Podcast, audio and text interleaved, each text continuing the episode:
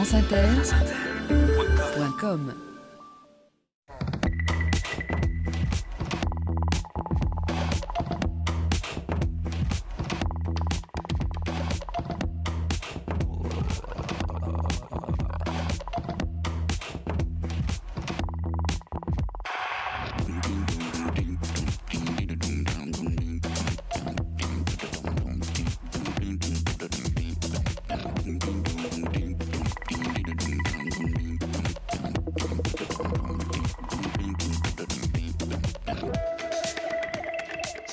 épaules de Darwin, Jean-Claude Amezen. Bonjour à tous. Sur les épaules de Darwin, sur les épaules des géants. Comme chaque semaine, nous allons nous hisser sur les épaules des géants pour essayer de voir plus loin, pour essayer de distinguer les frontières toujours nouvelles de la science et les relations toujours changeantes entre science et éthique, science et société.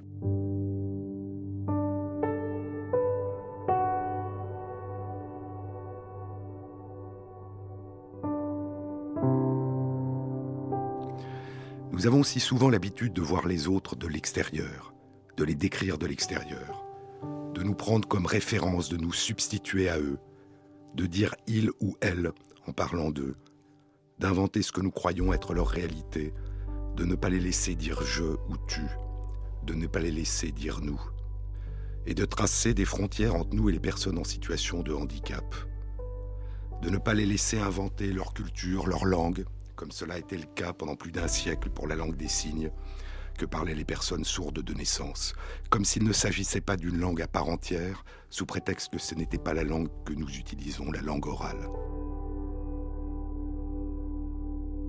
Écoutez, écoutez ceux qui prennent la parole et qui peuvent nous faire partager, nous décrire de l'intérieur la richesse de leur monde et de leur relation aux autres, leur détresse et leur joie, leurs espoirs, leur désespoir, leur vie leur possibilité de dire je, de dire tu, de dire nous.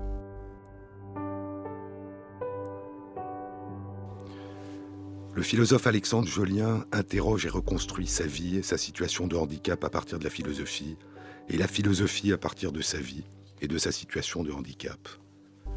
Il vient de publier Le philosophe nu. Il me disait récemment, j'ai vécu pendant 17 ans dans une institution pour personnes handicapées, et je n'avais pas droit à la parole. Là, on n'écoutait pas, là j'étais moins que rien. Je n'oublie pas le silence qu'il y avait eu pendant très longtemps. Que faire aujourd'hui de cette parole aller vers l'autre? Mais on sait de moins en moins écouter. Il faut pouvoir percevoir ce lent et magnifique travail de réappropriation, de recomposition, de reconstruction de cette singularité qui peut être si familière qu'elle ne surgit que dans le regard de l'autre, ou qui peut surgir étrangement à un moment de la vie.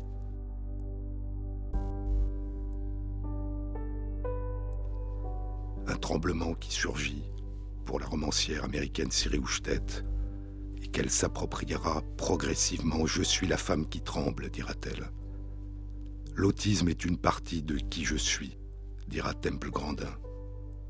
Et si on rejette cette partie de la personne, c'est la personne que l'on rejette, que l'on exclut. Il faut écouter celui qui fait entendre sa voix, qui dit son monde et sa relation à l'autre, ne pas parler à sa place. Et le plus difficile, c'est d'imaginer, d'écouter la voix de ceux qui sont en situation de handicap psychologique, relationnel, comportemental, intellectuel, ce qu'on appelle le handicap mental. Parce qu'on pense d'habitude qu'il n'y a pas grand-chose, qu'il n'y a rien que ce qu'on peut décrire de l'extérieur. Et en faisant cela, on déshumanise, on fait disparaître la personne.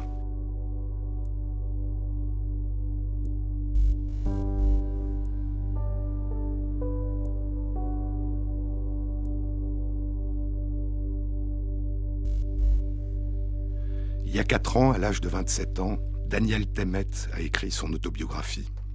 Il dit l'étrangeté de son monde intérieur, si difficile à imaginer du dehors. Il a un syndrome autistique, un trouble envahissant du développement, une forme particulière qu'on appelle le syndrome d'Asperger, celui de Raymond Babbitt dans le film Rain Man, où joue Dustin Hoffman. Daniel Temmet décrit comme Temple Grandin sa sensation d'isolement, d'étrangeté pendant son enfance. Durant de nombreuses années, écrit-il, j'ai grandi sans la moindre idée de la raison pour laquelle je me sentais si différent des autres. et si isolé au monde qui m'entourait. Je me souviens quand je me tenais debout dans l'ombre des arbres qui entouraient le terrain de jeu de l'école, regardant les autres enfants courir et crier. J'ai dix ans et je sais que je suis différent, d'une façon que je ne peux exprimer ou comprendre. Et plus loin, il y a certainement de nombreuses occasions où je sentais que je voulais disparaître. Je ne semblais être nulle part à ma place, comme si je n'étais pas né dans le bon monde.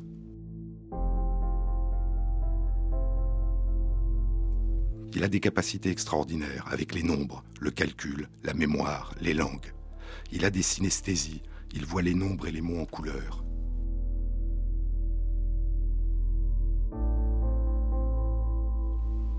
Son autobiographie l'a intitulée Je suis né un jour bleu.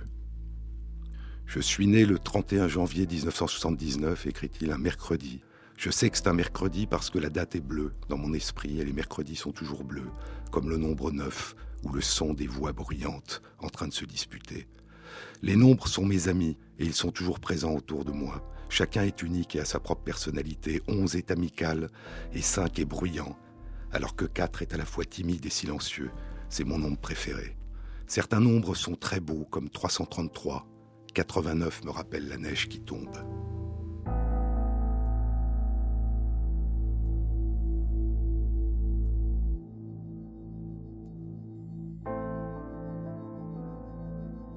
Son opération mathématique préférée est la multiplication, les puissances au carré, au cube. Et la division pour lui est comme une spirale qui tourne vers le bas, en boucle de plus en plus large. Dans mon enfance, dit-il, les arbres étaient une source de fascination aussi loin que je peux me souvenir. J'adorais frotter la paume de mes mains sur l'écorce rugueuse et ridée. Les feuilles qui tombaient formaient dans l'air des spirales, comme les spirales que je voyais quand je faisais des divisions dans ma tête. Quand je regarde une séquence de chiffres, Ma tête commence à se remplir de couleurs et de formes et de textures qui se tissent ensemble spontanément pour former un paysage visuel. Ils sont toujours très beaux pour moi. Quand j'étais enfant, je passais souvent des heures à explorer des paysages numériques dans mon esprit.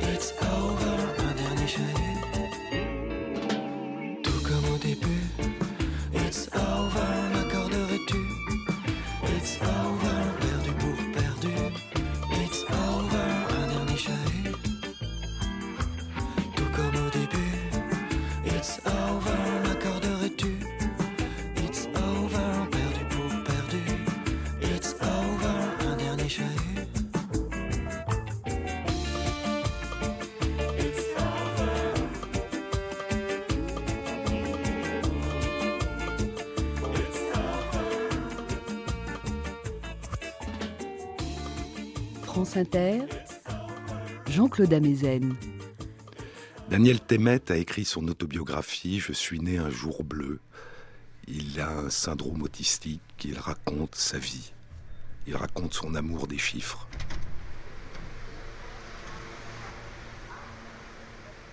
Chaque fois que je devenais trop stressé, dit-il, et ne pouvais continuer à respirer correctement, je fermais les yeux et je comptais. Penser au nombre m'aide à me calmer. Il apprend rapidement et facilement les langues. Il en parle dix. Il parle l'anglais, sa langue natale, le finlandais, le français, l'allemand, le lituanien, l'espéranto, l'espagnol, le roumain, le gallois et l'islandais qu'il a appris à parler et à lire en une semaine. Mais les nombres, dit-il, sont ma première langue, celle dans laquelle je pense et ressens. Les émotions peuvent être difficiles pour moi, elles peuvent être difficiles à comprendre, alors j'utilise souvent les nombres pour m'aider. Si un ami me dit qu'il se sent triste, je m'imagine en train d'être assis dans l'obscurité vide du nombre 6, et ça m'aide à ressentir ce même sentiment de tristesse. Les nombres m'aident à mieux comprendre les autres. Le 14 mars 2003, jour international du nombre pi, il récitera au profit d'une fondation d'aide aux patients épileptiques 22 514 décimales du nombre pi. Une des questions les plus fréquentes que l'on m'a posées après lors de mes interviews, écrit-il, c'est pourquoi prendre un nombre comme pi à tant de décimales près? La réponse que je donnais, et celle que je donnerai toujours aujourd'hui, c'est que pi est pour moi une chose extrêmement belle et absolument unique. Comme la Joconde ou une symphonie de Mozart, Pi peut être aimé pour lui-même. Daniel Temmet voyage à travers le monde, il écrit, il est tombé amoureux, il vit en couple. J'ai appris des choses difficiles, dit-il. J'ai appris à fixer les personnes dans les yeux et à garder le contact. Il dit que l'amour l'a changé. Je n'ai pas toujours eu une relation émotionnelle forte à mes parents ou frères et sœurs quand je grandissais, et je ne vivais pas ça à l'époque comme quelque chose qui me manquait, parce qu'il ne faisait pas partie de mon monde. Les choses sont différentes aujourd'hui. Je crois que de tomber amoureux m'a aidé à me rapprocher de mes sentiments, de me rapprocher de ma famille, de me rapprocher de mes amis et de les accepter. L'importance de pouvoir écouter, de pouvoir écouter ceux qui parlent d'eux-mêmes, d'écouter celui qui nous parle en disant je, en disant tu.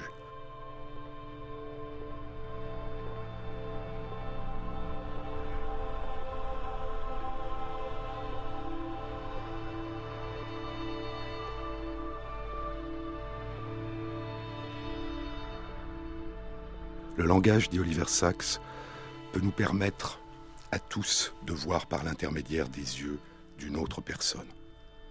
Il faut pouvoir se dire, se penser, comme le dit le philosophe Alexandre Jolien, oser la simplicité, oser la faiblesse, aller sans carapace, nu devant l'existence.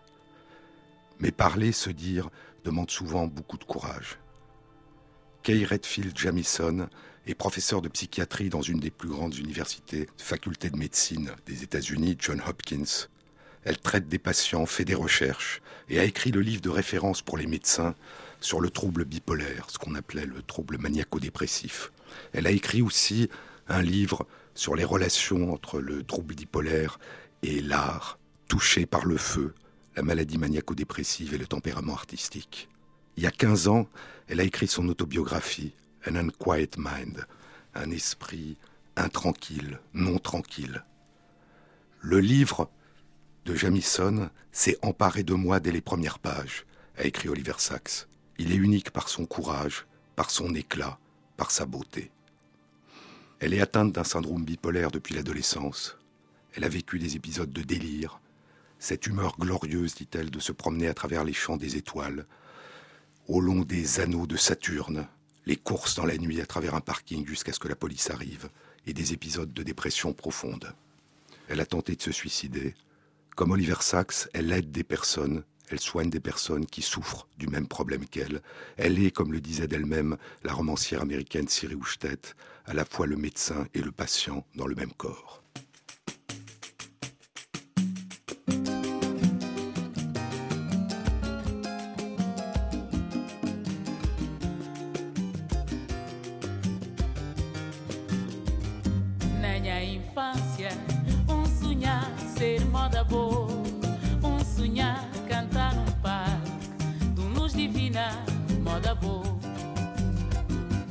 adolescência, um tava a ficar na frente um espelho, para improvisar um microfone, para me cantar moda boa, e moda boa, moda boa com crer cantar, e ma boa com crer prender, para me cantar moda boa. Na minha vivência, já me conchei, gente, já me conchei muito da realização Canta capeta, canta minha terra Essa minha vivência Querer partilhar a toda minha gente. Partilhar no mundo inteiro. História de um povo, história de uma vida. É moda boa, moda boa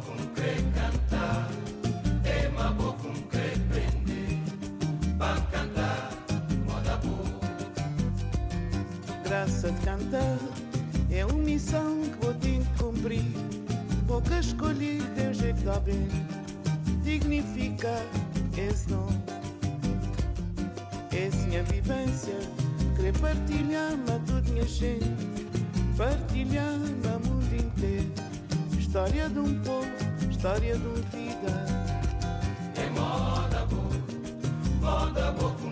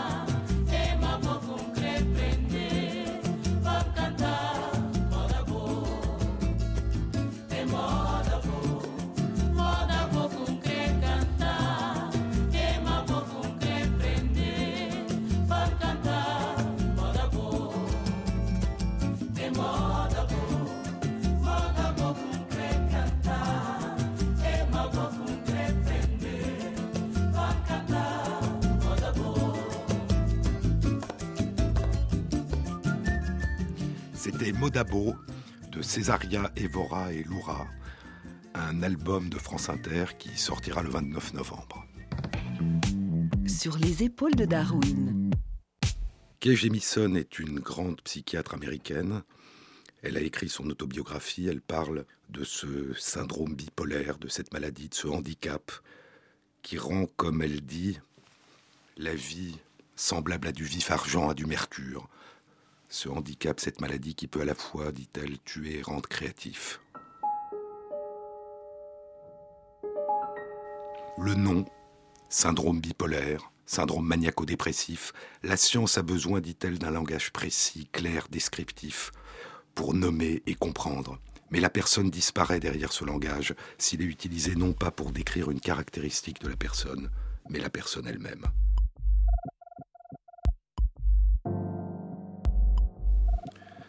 Elle a placé en exergue de son livre ces vers du poète Byron.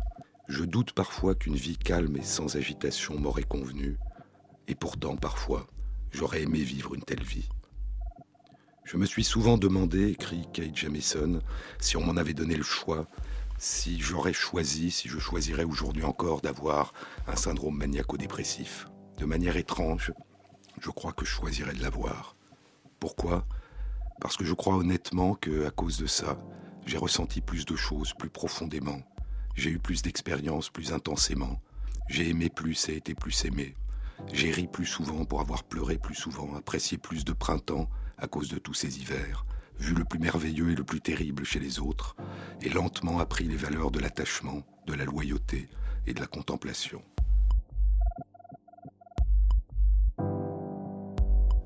J'ai vu le souffle et la profondeur et l'amplitude de mon esprit et de mon cœur, et vu à quel point ils étaient fragiles, et à quel point ils étaient inconnaissables. Déprimé, j'ai rampé sur mes mains et mes genoux pour traverser une pièce, et je l'ai fait mois après mois.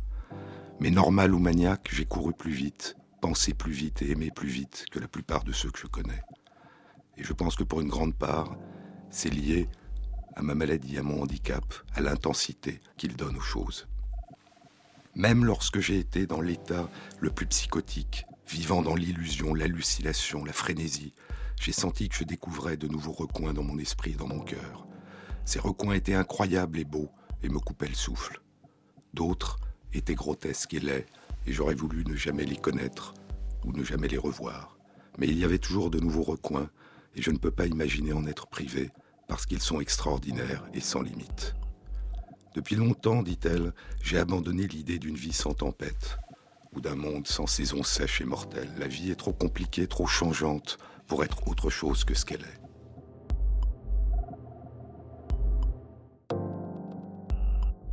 Ce n'est pas juste une maladie, dit-elle, mais quelque chose qui affecte tous les aspects de ma vie.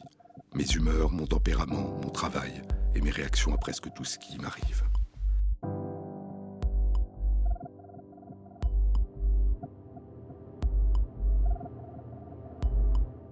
Et comme Temple Grandin, elle dit que c'est une partie intégrale de ce que je suis, une partie intégrale de ce qu'elle est. Le syndrome bipolaire peut être atténué, contrôlé par un traitement médical. Le lithium, elle en prend, elle est soulagée d'en prendre. Mais elle prend moins, dit-elle, que la dose optimale pour pouvoir continuer à ressentir, être elle-même, sans basculer. S'agit-il d'une maladie, d'une maladie psychiatrique? S'agit-il d'une situation de handicap? Où est la frontière? Est-ce qu'une situation de handicap devient une maladie quand on découvre un traitement qui permet de soulager la souffrance?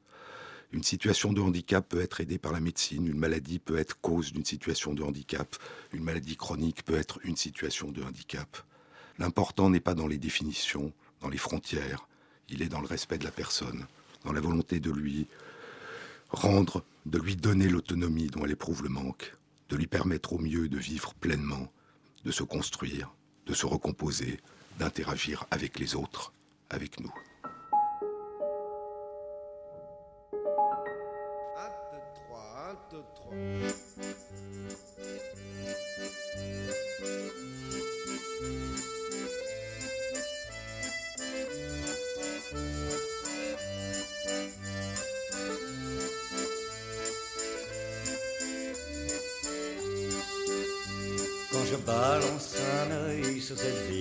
Ville éternelle, bleu-gris, qu'importe le ciel, quel que soit l'enthousiasme ou la couleur des larmes, de plus en plus je me rappelle.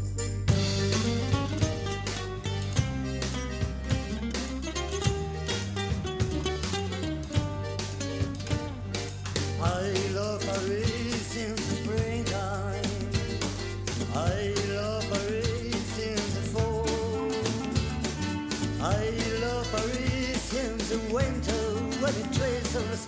I'll freeze hands a summer when it's sees. I'll.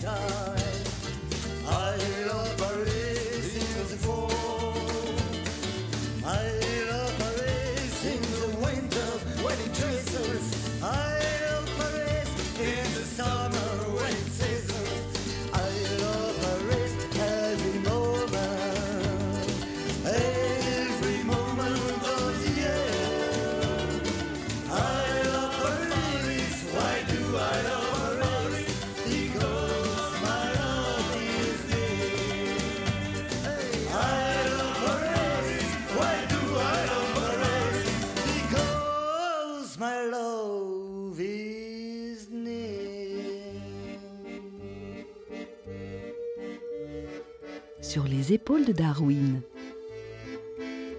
Jean-Claude Amezen.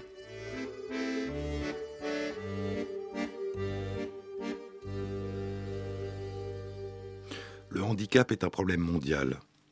L'ONU considère qu'il y a aujourd'hui plus de 650 millions de personnes en situation de handicap dans le monde, dix fois la population de la France.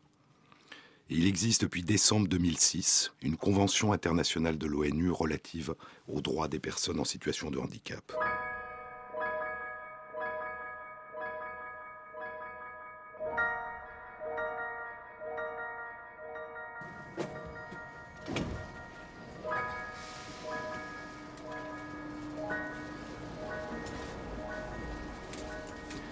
Convention constitue, 60 ans après la Déclaration universelle des droits de l'homme, la transposition aux personnes en situation de handicap de ces droits fondamentaux, dont l'article 1er déclare Tous les êtres humains naissent libres et égaux en dignité et en droit, et l'article 7 Tous sont égaux devant la loi et ont droit, sans distinction, à une égale protection de la loi, tous ont droit à une protection égale contre toute forme de discrimination. Cette convention a été ratifiée par plus de 80 pays, dont cette année la France. Et elle doit aujourd'hui nous servir de référence. Cette convention change la définition, l'idée, la notion qu'on se fait du handicap. Elle dit que la situation de handicap ne résulte pas uniquement des problèmes physiologiques de la personne, mais aussi et essentiellement des obstacles que la société met à l'exercice de ses droits fondamentaux. La situation de handicap, dit la Convention, est aussi due à nos comportements collectifs. Si une personne ne peut pas marcher, qu'il n'y a pas d'accessibilité des lieux publics ou de son lieu de travail ou des transports, cette inaccessibilité est une cause essentielle du handicap. Si un enfant ne peut pas être scolarisé, l'absence d'éducation adaptée est une cause importante, essentielle de sa situation de handicap. Et puis il y a une nouvelle notion importante, c'est que la situation de handicap évolue, la personne évolue, et qu'il ne faut pas l'enfermer dans un avenir qu'on aurait déjà prédéterminé. La Convention de l'ONU enjoint à tous les pays de donner accès à tous les droits, à l'égalité, et notamment aux droits de toutes les personnes en situation de handicap, à l'inclusion, à la possibilité de vivre avec les autres, parmi les autres, à lutter contre les discriminations et les stigmatisations des personnes en situation de handicap. La loi de février 2005 sur l'égalité des droits et des chances, la citoyenneté des personnes en situation de handicap est en France une excellente loi. Mais malgré cette loi, les problèmes sont encore souvent, trop souvent dramatiques. Et ces problèmes sont innombrables. Problèmes d'accessibilité à la scolarisation, problèmes d'accession aux études. Il y a quatre fois moins d'étudiants en situation de handicap dans les universités françaises que dans les universités de Grande-Bretagne. Problèmes d'accessibilité des lieux publics, des transports publics, du lieu de travail, du logement difficultés d'accès aux soins, problèmes d'abandon des familles qui s'épuisent, problèmes d'isolement de certaines personnes en situation de handicap dans des institutions. Se rajoute un problème socio-économique, un problème de solidarité nationale. L'allocation aux personnes adultes handicapées, l'AAH, est sous le seuil de la pauvreté. Autrement dit, si une personne en situation de handicap n'a pas de famille capable de l'aider financièrement et n'a pas d'emploi, être en situation de handicap, c'est obligatoirement, dans notre pays, être pauvre.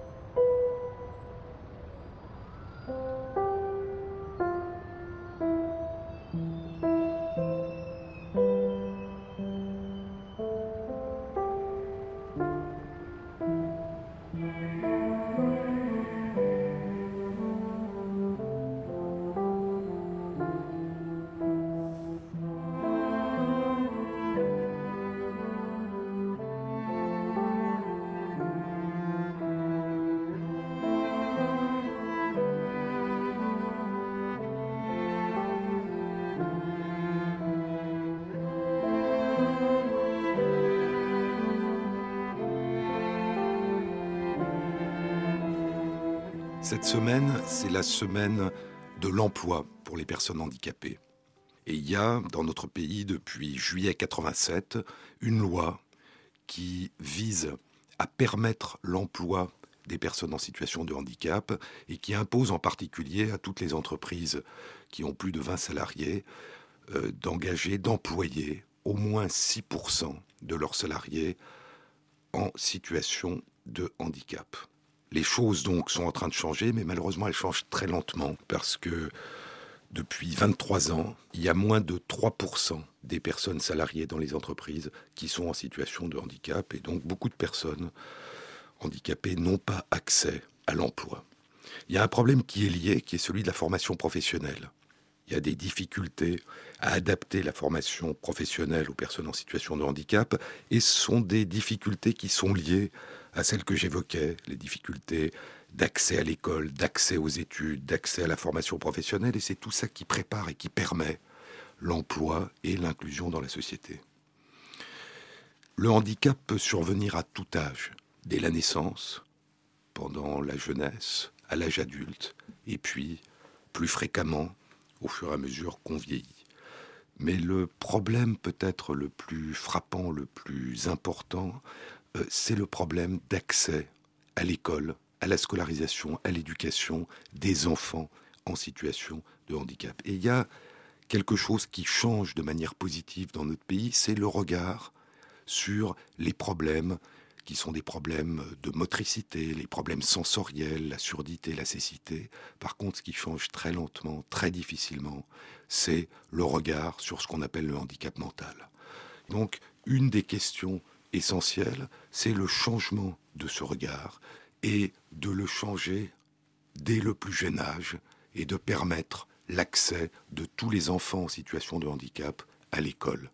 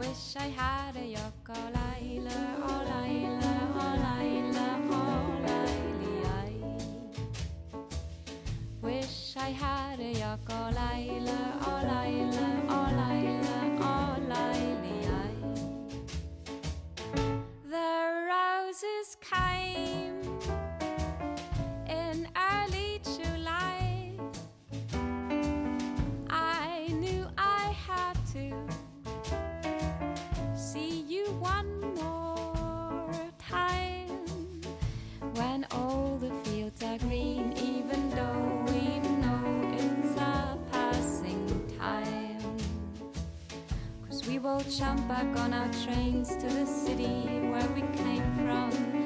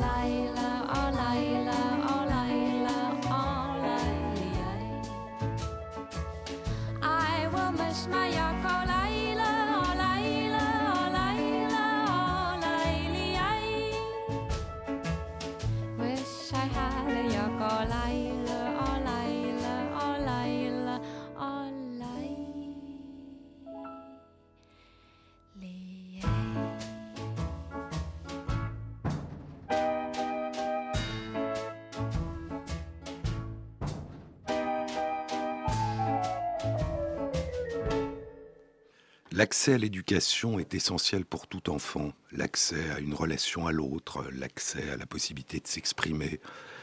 Elle est aussi importante pour des enfants en situation de handicap.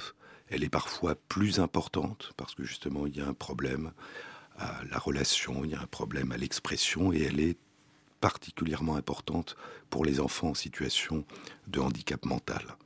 Le psychologue russe Vygotsky, au début du XXe siècle, disait qu'un enfant handicapé présente une forme unique, qualitativement différente de développement, et que l'éducation adaptée permet de se développer d'une autre manière, par d'autres voies, et que pour le pédagogue, il est particulièrement important de connaître, d'explorer ce caractère unique des voies au long desquelles il peut guider le développement de l'enfant. Et que ce caractère unique, cette singularité, transforme le moins du handicap dans le plus de la compensation. Il y a une situation particulière qui est emblématique de la difficulté des enfants atteints de handicap mental à la scolarisation et qui est la situation des enfants atteints d'autisme. Et le comité consultatif national d'éthique s'est penché sur cette question, a été saisi et a rendu il y a trois ans un avis qui révélait, là encore, toute une série de problèmes. Le premier problème, il y a des plans, il y a des plans euh, d'accueil euh, à l'école, il y a des, plans qui sont faits euh, par les gouvernements et le plus surprenant était que personne ne savait en France combien il y avait d'enfants et d'adultes atteints de syndrome autistique. Et donc pour savoir combien il pouvait y avoir d'enfants et d'adultes, il fallait utiliser les statistiques, les études, les études épidémiologiques d'autres pays dans le monde pour les transposer en France. Et le résultat donnait 350 000 à 600 000 personnes, et donc un nombre considérable qui était en décalage complet avec ce qui était proposé comme solution dans les plans.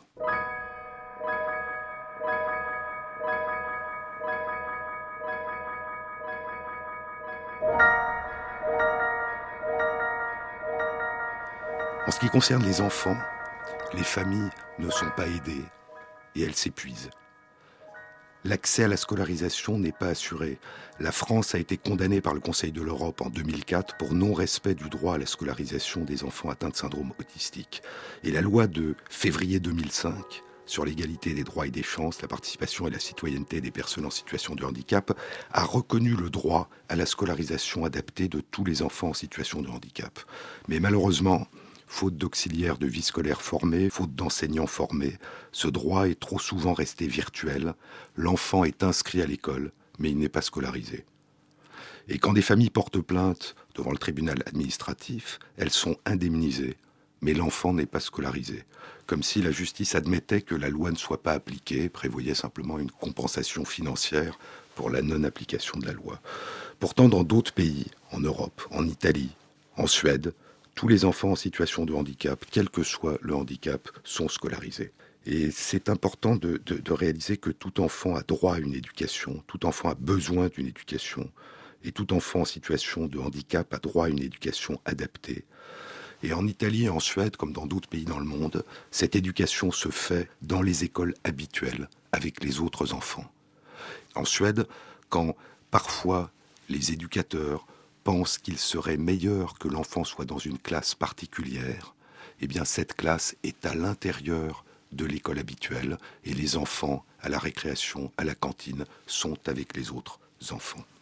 Et nous avons tendance en fait à osciller entre deux attitudes, soit ne rien faire et encore une fois laisser la famille essayer de tout prendre en charge, ou alors envoyer dans des institutions.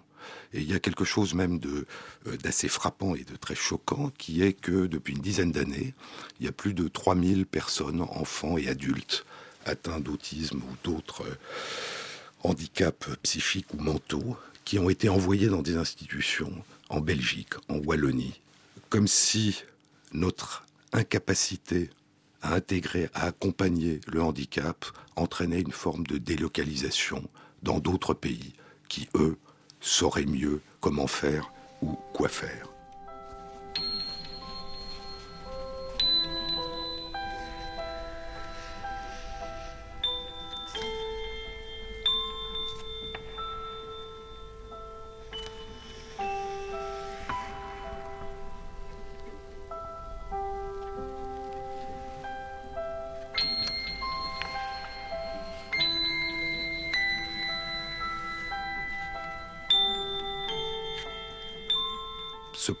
D'inclusion, d'accès à la scolarisation des enfants en situation de handicap mental se continue par un problème d'inclusion dans la société des adultes. Les enfants deviennent des adultes, les adultes deviennent des personnes âgées.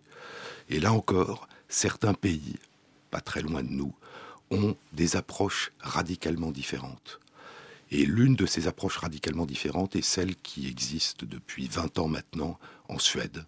Et la Suède a mis en place une loi, une initiative qui s'appelle Included in Society, inclus dans la société, et dans laquelle elle a considéré, le pays a considéré que d'isoler, d'envoyer dans des institutions des personnes pour pouvoir les y aider, c'était en fait les isoler et leur dénier leurs droits civiques fondamentaux.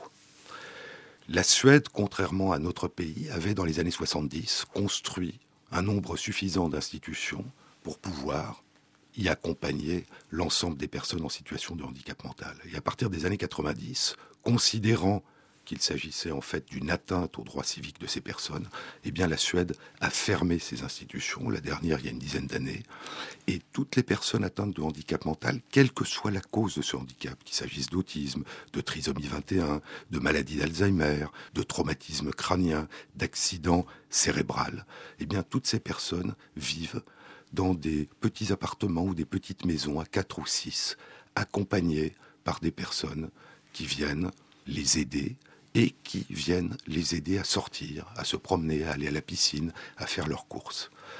Et donc on a une véritable politique dans laquelle chaque personne est aidée par la société de telle manière qu'elle puisse avoir le plus d'autonomie possible et pouvoir vivre au milieu des autres, parmi les autres.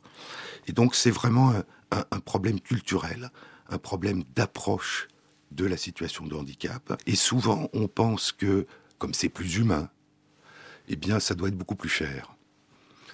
Il y a des études qui ont été faites en Suède, en Grande-Bretagne, au Canada. Ça n'est pas plus cher.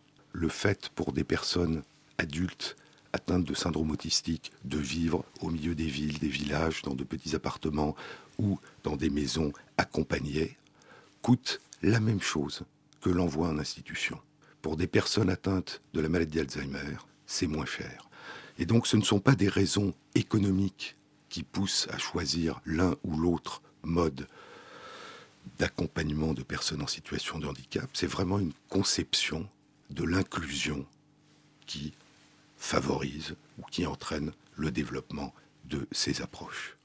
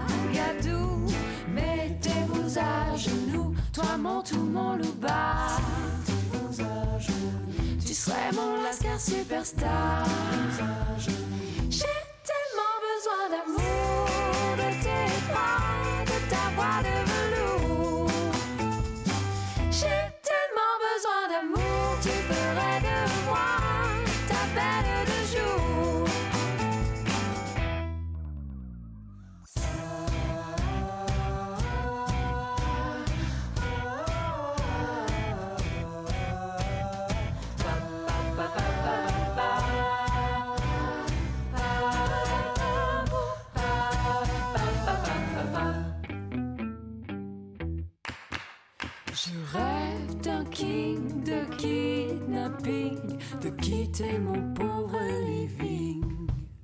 Je veux du swing et du bling bling, et que le meilleur gagne sur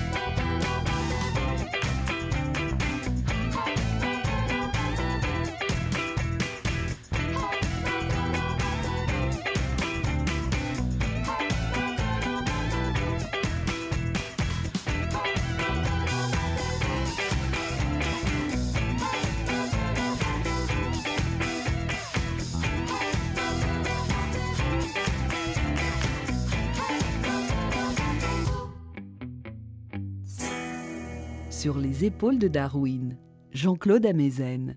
Permettre aux personnes en situation de handicap de vivre au cœur de la société avec les autres, parmi les autres, demande un profond changement culturel. Et il y a des forces contradictoires qui travaillent notre euh, société. D'un côté, nous avons peur du communautarisme, nous avons peur que des gens s'enferment en fonction de points communs qu'ils ont, et d'un autre côté, nous isolons. Nous isolons les personnes en situation de handicap, nous isolons les personnes âgées. Donc, d'une certaine façon, nous créons des groupes, nous empêchons des personnes de vivre avec les autres, parmi les autres. Il y a un point qui est important, il y a un glissement qui est en train de s'opérer. Pendant très longtemps, le handicap a été défini comme quelque chose qui manquait. La personne en situation de handicap était une personne à laquelle il manquait quelque chose. Elle avait moins de vision, elle avait moins d'audition, elle avait et, donc c'était défini par un moins. Actuellement, c'est en train de changer, plus difficilement pour le handicap mental que pour le handicap moteur ou sensoriel, mais il y a un glissement qui s'opère. On parle de plan dépendance pour les personnes âgées. Euh, Il y a des établissements, les EHPAD, qui sont des établissements publics pour les personnes âgées dépendantes. Une personne âgée dépendante, c'est en fait une personne âgée qui est en situation de handicap. Parce qu'avec l'âge, le handicap moteur, le handicap sensoriel, le handicap mental, le handicap psychologique a une plus grande probabilité de s'installer. Et d'une certaine façon, on est à propos des personnes âgées en train de caractériser le handicap non pas comme un moins, mais comme une dépendance, comme si ce qui définissait la personne en situation de handicap était d'être dépendante. Nous sommes tous dépendants les uns des autres. C'est comme ça d'ailleurs que nous construisons notre liberté, notre autonomie. Et donc il y a un risque à définir encore une fois de manière négative et collective la situation de handicap comme étant une situation où les gens dépendraient, où les personnes dépendraient des autres et ne seraient pas encore une fois reconnues comme des personnes à part entière. Et donc il y a, une question culturelle, il y a la nécessité d'un changement culturel. Bien sûr, ce qui compte, c'est ce qu'on pense, c'est ce qu'on fait, mais les mots ont leur importance parce que les mots aussi véhiculent, traduisent, impriment un certain nombre d'idées qu'on finit par ne plus réinterroger. C'est la semaine de l'emploi des personnes en situation de handicap, mais je crois qu'une fois encore, si on veut véritablement changer les choses en termes d'emploi et en termes d'inclusion dans la société, il faut les penser déjà à l'école, au début. Si on ne vit pas à l'école avec des enfants en situation de handicap, eh bien, on ne les a jamais rencontrés. Et quand on rencontrera ces personnes, ces enfants devenus adultes, eh bien, on va les considérer comme étranges, comme euh, tout à fait particuliers. S'il n'y a pas d'enseignants en situation de handicap, et pas simplement des enfants dans les classes, eh bien, on, on peut avoir l'idée que le fait d'être en situation de handicap ne permet pas d'être un modèle, d'apprendre aux autres, d'interagir avec les autres. Et donc, il faut que les enfants aient accès à l'école, il faut que les personnes en situation de handicap aient accès à l'enseignement, et il faut sans doute repenser le but de l'école. Essayer de réfléchir au fait que l'école n'est pas simplement un lieu où on apprend des performances de manière homogène, mais un lieu où on apprend tous ensemble à vivre ensemble. Et ensuite, la même question se pose au niveau des entreprises, de l'emploi, du logement, de la ville, des transports. Et il faut repenser ces notions. Il faut aussi penser que les lois sont indispensables, et la loi, encore une fois, de février 2005 est une loi excellente, mais que les lois ne suffisent pas. Qu'il faut, comme le dit l'économiste Amartya Sen, non seulement des droits, mais un accès réel aux droits. Et c'est à nous tous de faire en sorte que ces lois puissent rentrer dans la réalité. Il y a des initiatives remarquables en termes de scolarisation, d'emploi, d'insertion, d'inclusion dans notre pays. Mais souvent, ces initiatives, c'est extrêmement difficile de les généraliser. Et donc ces initiatives nous montrent que c'est possible, qu'on peut transformer les situations, mais il faut que collectivement nous fassions en sorte que ces initiatives exceptionnelles puissent devenir la réalité. Et je pense que la situation de handicap et les problèmes que nous posons aux personnes en situation de handicap, le handicap que nous créons par nos comportements collectifs, est à la fois un problème essentiel qu'il faut résoudre, mais aussi un symptôme. Un symptôme d'une société qui a du mal à accueillir, qui a du mal à considérer que la différence, la singularité, la diversité est une source de richesse pour nous tous.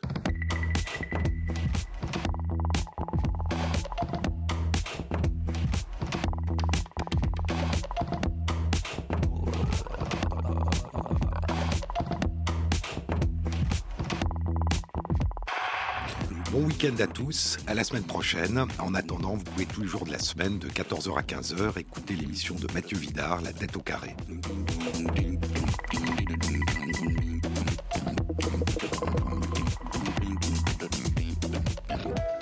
Cette émission a été réalisée par Michel Billou avec l'aide de Philippe Vivier et Thierry Dupin pour la programmation musicale.